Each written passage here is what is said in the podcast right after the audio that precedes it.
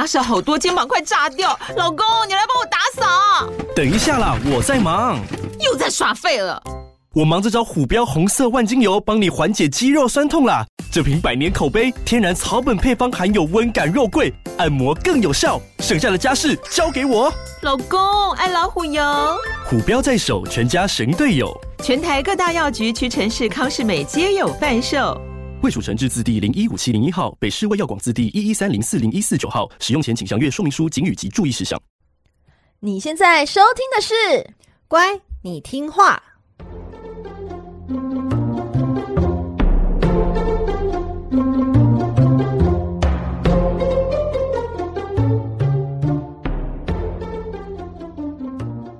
每集介绍一幅名画加一则故事，从故事的关键找出欣赏艺术的线索。只要听懂故事，就能看懂名画。现在跟着我们一起乖乖听话。So for the Vicky，大家好，我是葵花子。嗨，我是佩金。欢迎收听乖，你听话。Hello，各位小乖乖们，你们好吗？每集介绍一则故事及一幅名画，希望你听懂故事就能够看懂名画。谢谢大家在 Apple Podcast 帮我们按赞并且留言。Jenny YCC 说：“好喜欢葵花子说故事的风格，幽默生动又入世，脑海里仿佛都会出现神话故事连续剧画面，好舒压。裴景说话的功力很强，就算没有打开 IG 看画，用听的也很过瘾。”哦，谢谢 Jenny YCC，感觉我们好像比那个 VR 很更强哎，不用打开 IG 就可以听得懂。谢谢 Jenny YCC，谢谢 Jenny。然后 T L H Z I U，不好意思，不太会念你的名字，但你给我们的鼓励我们很喜欢。他说讲故事的方式很有趣，尤其是那些吐槽，希望可以继续更新。但我觉得我们没有彼此互相吐槽啊，我们都是打开心房，就是说出最真实的话。对，我们没有在假假鬼假怪假仙的，我们就说出我们真实的想法。我们也没有恶意重伤对方 友情还是长存。是，哎、欸，葵花子，那个有点多灾多难的东京奥运啊，已经开始了哎、欸，你有在 follow 吗？有啊，我有看了开幕式，我真的觉得非常的精彩哎、欸。哎、对，我跟你说，那开幕转播的当日啊，我七点就死守在电视前面，然后就看着米西亚唱国歌啊，然后一直等等等等等中华队要进场，大概等到十点多的时候呢，看到他们进场之后，我就有点等不到那个圣火，你知道，我就去洗澡了，洗澡完我就睡了，结果还是没有等到那个圣火，还是看人家的精彩精彩转播分享而已。我那个两三个小时不知道在等什么。你真的好死忠哦，就是全程就是很 follow 在这件事情，我都是隔天之后打开 YouTube 去看人家精华剪辑，诶诶，你真的很聪明诶，因为我那三个小时都不敢去尿尿，生怕错过任何一一 moment，但是其实那个 moment 都不重要，真的，连连精彩的都没看到，你知道吗？那个圣火的那个我也没看到，也是隔天才看人家那个精彩的懒人包。我今年就会特别的想要锁定，就是看日本奥运会怎么去处理圣火这个仪式。因为啊，其实最早最早的奥林匹克运动会就是在希腊的奥林匹亚举行。奥林匹亚是以祭拜天神宙斯的宗教中心，所以古代的奥林匹克运动会会跟宗教神话是息息相关的哦。其中的奥运圣火就是为了要纪念为人类盗火的普罗米修斯。那我们在第八集的时候啊，就曾经跟小乖乖们介绍过普罗米修斯。那时候就有说过，这个圣火传递的接力仪式，其实就代表着生生不息的意义。那今年这个主火炬哦，真的是非常的精彩诶。今年那个最后一棒的那个火炬手啊，是日本那个大阪直美诶，就是。世界网球大满贯的冠军哎、欸，我在看重播的时候啊，就大阪直美，她就一头的粉红色的辫子头嘛，她就走上那个富士山形状的那个圣火台，那富士山顶端有一颗白色的球体，像一颗太阳一样。后来他就慢慢的展开成为一朵花，他就把火炬伸进去，我讲哗一声，就熊熊大火点燃了整个圣火台，正式揭开了这个二零二零东京奥运的序幕，超级壮观的。真的看了会起鸡皮疙瘩哎！就是如果没看过的小乖乖们，我真的强力推荐大家一定要去 YouTube 把那个影片给找出来，而且它后面的烟火也释放的非常精彩。那我们就希望这个过程啊，就是一切都要顺顺利利，然后选手能够有好好的表现。那我们大家一起来帮中华队的选手们加油！中华队选手们加油加油！上集节目中，我们介绍了女神戴安娜。罗马神话的戴安娜呢，就是相对应于希腊神话的阿提米斯。她是奥林帕斯的十二主神之一，是专职狩猎的狩猎神，是掌管月亮的月神，也是守护少女贞洁的处女神。戴安娜因为她妈妈勒托的生产过程极度痛苦，因此请求爸爸宙斯答应她永葆贞洁。上集节目的男主角就是那个很可怜、超级无敌倒霉的猎人阿克泰翁，就是因为不小心看到戴安娜洗澡，触犯到她的清白名声，所以导致了一个极度悲惨的下场。不过吼，这个戴安娜呢，虽然曾经立下了重誓，可是她仍保有七情六欲，也曾经在爱如潮水晕船过。哈哈，我喜欢这个比喻诶，张信哲的爱如潮水。那今天呢，我们就想要来跟大家分享一下戴安娜最有名的初恋故事。那因为我本人呢非常喜欢初恋故事，所以这集我也会开启言情小说的模式。如果中间声音太过激动破音，要跟大家说一声抱歉。对，或是你们可以直接留言给葵花子，跟他说，你知道你们的感想，他的言情小说模式如何？对啊，像我那个第六集明后和明王的言情小说模式都没有人要理我。哦，他是有，你是不是有点有点难过，有点介意？好，那各位小乖乖们，赶快去去听第六集，你们可以听到比较花痴版的葵花籽哦。我们没有在恶意中伤对方，他说的是事实。那一集我有点失态了，对，大家赶快去听听，真的很不一样。好，回到我们今天的故事。戴安娜的初恋故事是这么开始的：一个明月当空的夜晚，戴安娜照例巡视夜空。她寻着寻着，无意间低头一望，一位在静谧山谷间沉睡的牧羊人突然吸引住了她的目光。这位牧羊人很年轻，正是青春正盛的美好年纪。戴安娜看着他紧闭的长长睫毛，安稳的缓缓呼吸，端正俊美的睡脸，瞬间他就春心荡漾了。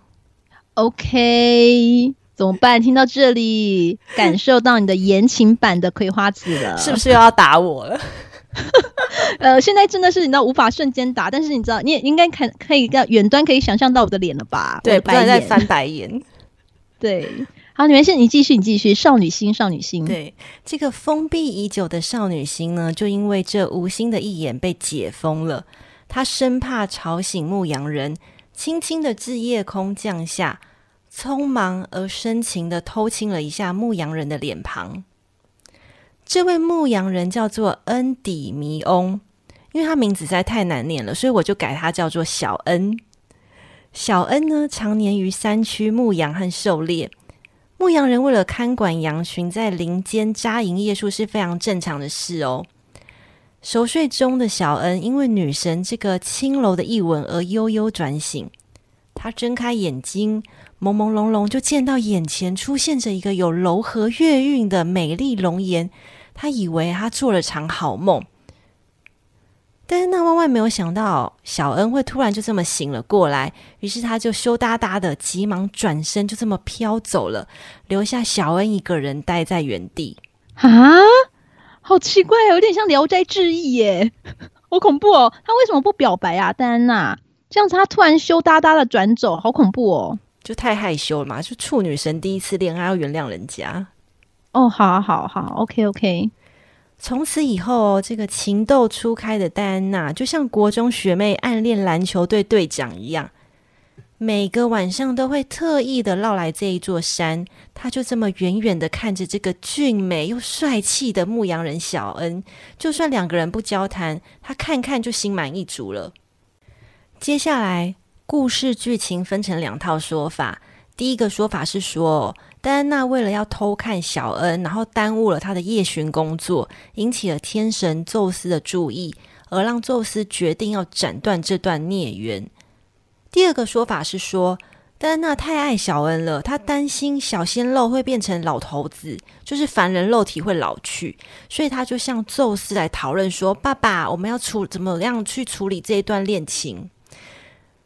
但是呢，无论是哪一种版本，这个宙斯看到眼前这个恋爱脑女儿呢，他提出的解决方案就是说，凡人呐、啊，想要永葆青春、长生不老是不可能的事情。这个唯一的方式呢，就是要让小恩长眠不醒，这样才能够保存她的盛世美颜。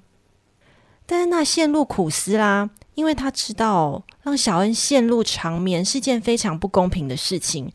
但是因为他实在太爱、太爱、太爱小恩的美貌了，他想了很久，最后还是同意宙斯的提议。从此之后，小恩就这么陷入了长眠之中。他就像睡美人一样，依然是紧闭的长长睫毛，依然是那安稳的缓缓呼吸。可是他却再也没有醒来过了。每一个夜晚，戴安娜会现身在小恩长眠的山里，但是也只能哀伤的看着这个小恩安详的睡脸，就像她第一次陷入初恋爱情的那一刻。这个刻骨铭心的初恋呢，成为他永志难忘的遗憾。这赚人热泪的结局啊，成为希腊悲剧非常喜欢使用的题材。好了，我现在要离开言情小说模式了。这个故事哦，大家冷静想想哦，你不觉得有点毛吗？对呀、啊，我刚刚就一直很想插个话，想说这是什么恐怖故事情节呀？好恐怖哦！而且他真的小恩是。红颜薄命是吗？好可怜哦！真的，因为小恩呢，因为自己的高颜值，然后他受到女神的爱慕，然后呢，就这样莫名其妙被永久保鲜，美其名是青春永驻啦，但实际上却是不得善终。诶，小恩也许也想要娶老婆，然后生好多好多的孩子，或是他想要好好经营自己的牧羊事业，都没有人问过他的意见，就这样把他保鲜呢。所以我说，其实戴安娜爱的应该是不是她的灵魂，是她的肉体，然后想要把对方当成艺术品来收藏，然后不是心灵的陪伴。真的，因为他完全没有想要跟小恩交心呢，就是他好像没有想要跟他说任何话，对不对？就是每次都趁他睡着的时候偷看人家。可是我觉得戴安娜会做这件事情，可能她真的就是你知道处女团的团长，就是太少接触男子了，才会有这种。比较过激的想法跟行为，让她保鲜，到永久保鲜起来，好恐怖哦！但是啊，神的初恋啊，可能就影响到这个生命。那、我们凡人的初恋呢，顶多就是一些比较无伤大雅的丢脸小回忆而已，好险好险！哎，我没有，应该只有你有吧？什么意思？初恋应该都比较青涩，会做一些比较呃丢脸的行为吧？葵花子。我真的没有哎、欸，因为我就是很典型的水瓶座，就是那一种我爱你，但我绝对不会让你知道。尤其在小孩子，就是小朋友的时候，特别是这样的情况，所以我会在初恋的对象就是面前保持的很冷漠，然后不会做出一些很出格、很丢脸的行为。哈，所以你可能你的初恋对象会以为你讨厌他，对不对？对，他可能会觉得我。不喜欢他，每次都对他很冷漠，或者是不跟他说话之类的。但其实没有，我内心就是欲火燃烧，很澎湃。哎、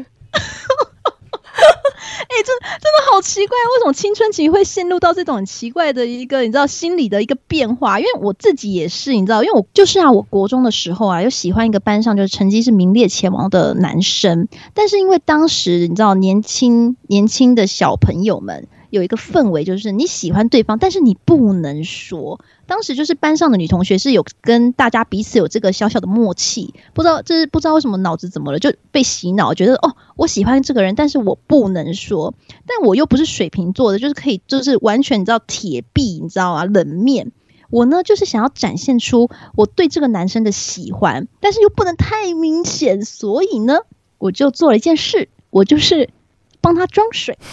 也就是 来表达我的爱，因为你知道每个人都需要喝水嘛，水很重要，你知道的，everybody。所以在每一节下课呢，大概一天有八节课嘛，我大概就会在第七节课的时候，就是帮他去装水，就说：“哎，那个我看你水没了，我帮你装好了，我顺手我顺便啦。”一开始是这样子，到后来呢，变成是哎，他也帮我装水，后来呢，两个就开始相约去装水。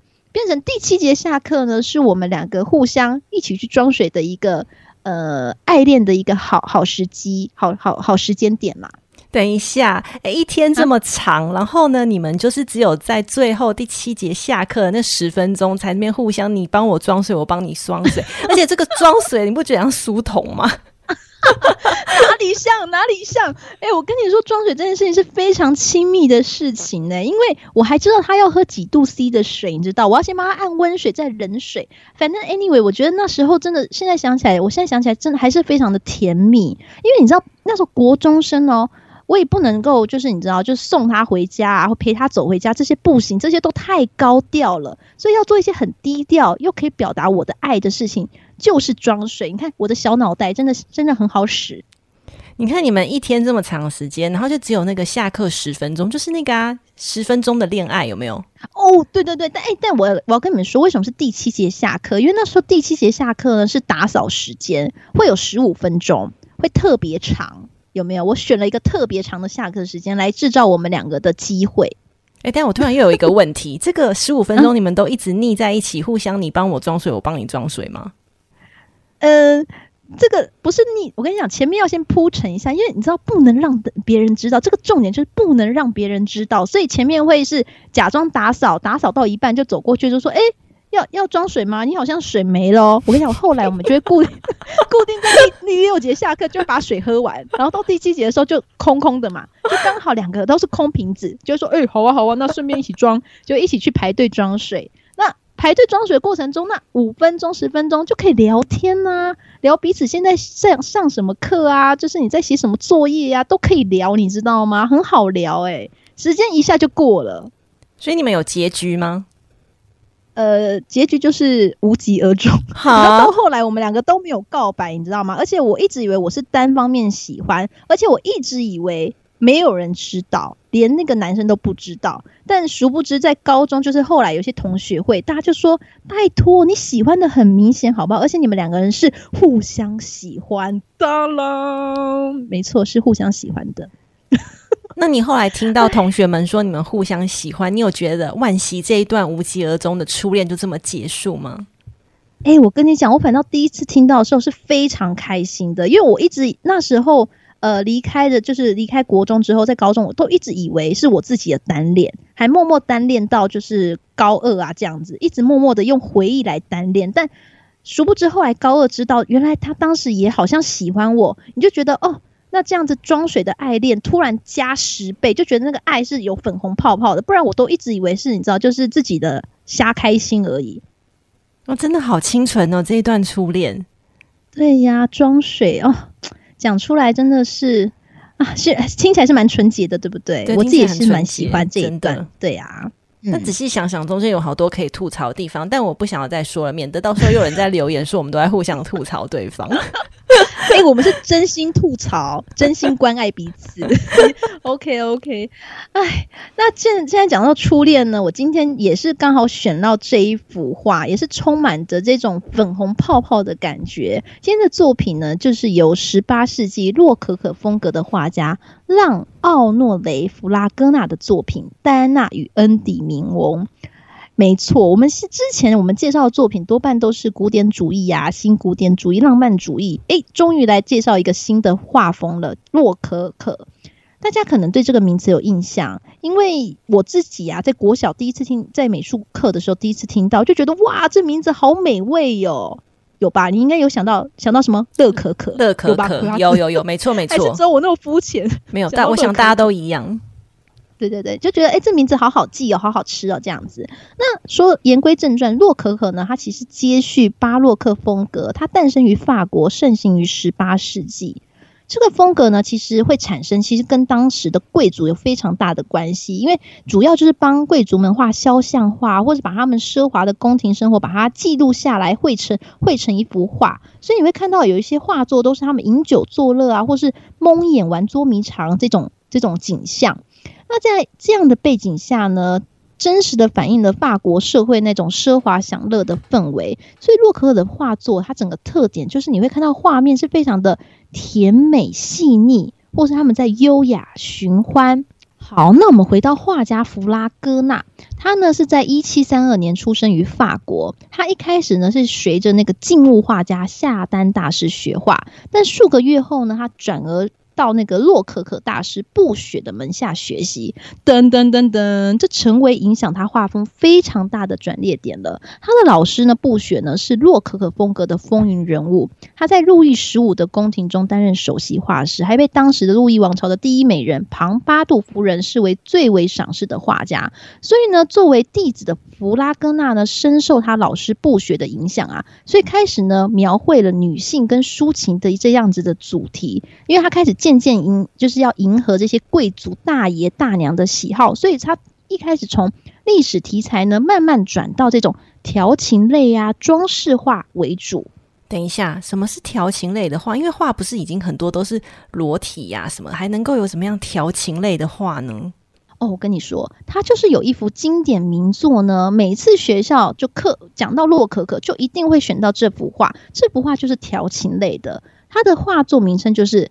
秋千，也许小乖乖们有印象，就是有一个荡着秋千的年轻女孩，有一个男子躺卧在草丛下，饱览她的裙下春光啊！诶，这个享乐氛围到最高点。这个调情类呢，其实它就是有一个非常密心的故事，有关于是小三、小王等等的这个部分呢。佩锦会在 IG 线动上好好介绍这幅画的密心故事，大家期待一下喽。哦，我了解你的意思。所以说，这个调情类并不是说它呃有露肉体的裸露，而是指说他的那个故事的背后的秘辛，还有他呈现出来那一种氛围、那种眼神流转、情欲流动的感觉，非常的让人家有煽动情欲的感觉，对不对？没错，没错，当时的贵族大爷大娘啊，就喜欢这样子的一个风格。但是呢，这种奢华糜烂的这种文化啊，总会迎来落幕的一天呐、在一七八九年的时候啊，法国各地就发生了动乱，演变成很有名的法国大革命。这种喜好享乐的贵族们啊，都与这种路易十六、玛丽皇后一起被处死了。那如此一来呢，贵族文化的这个黄金时期就结束了。同时，洛可可风格也结束了，而弗拉戈纳的艺术也彻底的就是没落了。直到一百年后啊，才他才被鉴定为是法国洛可可时期的最后一位艺术家。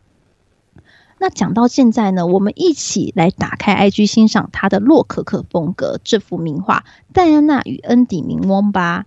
诶，葵花籽打开了吗？OK，打开了。好，那你会看到哈。画面中呢，身穿水蓝色丝绸裙装的女子从漆黑的夜空中现身。她身后呢，有一弯新月，一眼就明了她是月亮女神戴安娜。画家描绘戴安娜呢，是面露着喜悦啊，她而且她正伸出她的左手，和她心爱的恩迪明翁打招呼。真的是遇到爱情就不矜持诶、欸，这个处女团团狩猎团的团长真的很失格。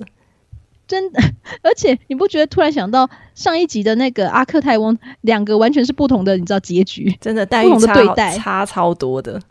对呀、啊，呃，但是呢，这幅画中啊，山间的牧羊人恩迪明翁啊，他没有就是回应，他就是右手托着腮帮子，沉沉的睡去，而围绕在他的身旁呢，是他的羊群和猎狗们，而画家呢，还在画面中啊，描绘了手持金剑的爱神丘比特，做出随时都准备向。将金箭射向恩迪明翁，更加强了这个爱情故事的定位。这幅画呢，是弗拉戈纳在布雪门下当门徒的作品，所以整幅画呢，已经有呈现出非常明确洛可可的氛围了，还有细腻委婉的感觉。戴安娜呢，是美丽妖艳的，恩迪明翁呢，是有俊美的脸庞，小丘比特呢，又非常的可爱，表现的是非常细腻跟华丽。特别值得一提的是，画家描绘的夜晚的场景。让你感到非常的明亮跟柔和，因为它通过蓝色和灰色来迎接这整幅的画面，让夜晚有柔和的色彩氛围，所以画面上非常的协调，不会感受到人物很亮，但周围场景很暗的感觉。那其实呢，月神戴安娜呢，从文艺复兴以来啊，画家们都大多把她塑造成是英武潇洒的女战士，但在洛可可这个画派中啊，戴安娜却与众不同。你会感受到她摇身一变，变成一个娇滴滴的少女，而且除了她身后有一弯新月外，几乎没办法从她的胴体上有任何神的表征。真的耶，因为我们在上集节目的时候介绍戴安娜的一个几个重点关键，一个就是说她头上有一个新月冠嘛，或者是她身后一一弯新月，或还有还有另外一个重点，因为她是狩猎神的关系，所以她会穿猎装，然后会自带弓箭，然后旁边会有猎犬啊或鹿等动物。但在这一幅画中，真的是都看不到哎，除了那个新那个弯月以外。对啊，因为其实弗拉戈纳自从接触到洛可可之后，他已经很少再画这种历史神话题材了，都是帮贵族们去画。所以他这个应该是初期的时候，他还想说先用这个神话故事来做一个来做一个新一个主题来画。那洛可可其实很多人都觉得他很虚无、很表象。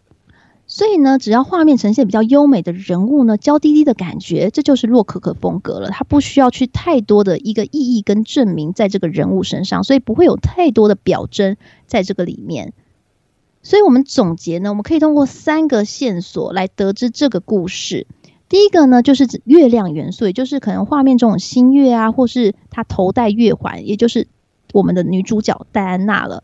第二个呢，如果你看到画面中有闭眼似乎在睡觉的男人，这个人呢就是恩底明翁。第三个呢，如果这个画面呢是在一个夜晚的一个山林的场景，那也是在说这个故事了。这幅画呢，现在我们馆藏于美国华盛顿区的国家画廊，有机会去的呢，不妨去欣赏一下真迹吧。戴安娜除了和恩底弥翁的这一段初恋故事哦，她其实还有和海神波塞顿的儿子俄里翁热恋过。这次的恋爱呢，她不是只有躲起来偷看人家，而是正大光明和她的男朋友俄里翁一起去森林打猎。不过这件事情后来被双胞胎弟弟阿波罗知道了。他们姐弟俩哦，向来感情很好。可是阿波罗非常不赞同姐姐谈恋爱，因为他觉得哦，这件事情会妨碍姐姐的贞洁，所以他每次都是一直要处心积虑的来除掉厄里翁。有一天，阿波罗看到厄里翁在湖底下行走啊？你说湖底下吗？还是湖底上？没有湖底下，因为他就是海王波塞顿的儿子，所以他可以在水中来去自如这样子。哦。嗯那从天空看下去呢，俄里翁的头顶其实就看起来像一个小小的黑点。那阿波罗在天上啊，就看到了这个小黑点，他就露出了一个奸笑。他想到一个很有趣的 idea，他就召唤他的姐姐戴安娜说：“哎、然后半吹捧，然后半挑衅的来问他说：‘哎、你说你是狩猎神，那你的箭术很强，你有办法射穿水中那个黑点吗？’”那戴安娜呢，就为了要证明自己的剑法，于是她就拿起弓箭来对准那个黑点，然后就咻的一声就把箭射了过去。当她自信满满的去查看这个射中的目标之后，却发现头部中箭气绝身亡的是她男朋友俄里翁。啊，戴安娜发现。居然是弟弟在冲康他，他真的是气到爆炸，然后放话说他此生再也不要见到阿波罗，无论阿波罗怎么道歉，戴安娜都不接受。那这个惨剧呢，就被天神宙斯看在眼里，他唏嘘不已呀、就收敛了俄里翁的尸体，然后把他升到天上去，化作猎户座，这也就是星空上猎户座的由来。哎，所以这两集我们讲了三个和戴安娜有关的男人，都没有什么好下场哎。而且虽然说这刚刚那阿破真的有点过分，但我觉得跟戴安娜有关的，真的好像无法善终。对，而且你有没有发现名字都有翁？阿克泰翁、恩底密翁、俄利翁，就是都有翁。所以是名字要避开翁吗？对，结尾要避开翁。好，那今天和大家分享的名画呢，会放在我们乖你听话的 IG 和葵花籽的部落格上，IG 和部落格连接我们都会放在本集 Podcast 的资讯栏中。如果你想和我们说说话呢，都可以在 IG 和 Apple Podcast 上留言给我们，并帮我们按赞五颗星，追踪我们的 IG 吧，各位小乖乖们。下一集呢，我们就离开了戴安娜，我们来介绍她的弟弟，也就是希腊神话中大名鼎鼎的太阳神阿波罗。他是神界的第一美男，又是首席文青，又是音乐才子。他的故事啊，很多很精彩哦。对啊，而且刚刚听到他，他算是他算是蛮蛮糟糕的一个神哎。他怎么这故事整个把他的形象毁掉哎？真的可能又要再表现一个，就是说啊，这个是希腊神话中的神，就是非常人性化，他有很光明的一面，但他也有很黑暗的一面。那不过呢，阿波罗是带着呃比较多太阳属性的光明神，这只是他神史上一个小小的一个缺点，这样子，因为他太想要保护他姐姐的贞洁了。对，我刚本来还想跟你讨论，想说奇怪，就你自己要当处女神的，你还要你你的感情历史那么多，那还要还要由弟弟来帮你守护，好奇怪哦！真的就是觉得就是爱如潮水，然后在里面就是晕船。哎，他主要就是这三个男子嘛，还有别人吗？还是其实很多啊？其实最主要就是这三位，大家只要记得这三位就可以了。哦、好，那请大家下周四继续收听。这个频道是乖，你听话，我们下集见喽，拜拜，拜拜。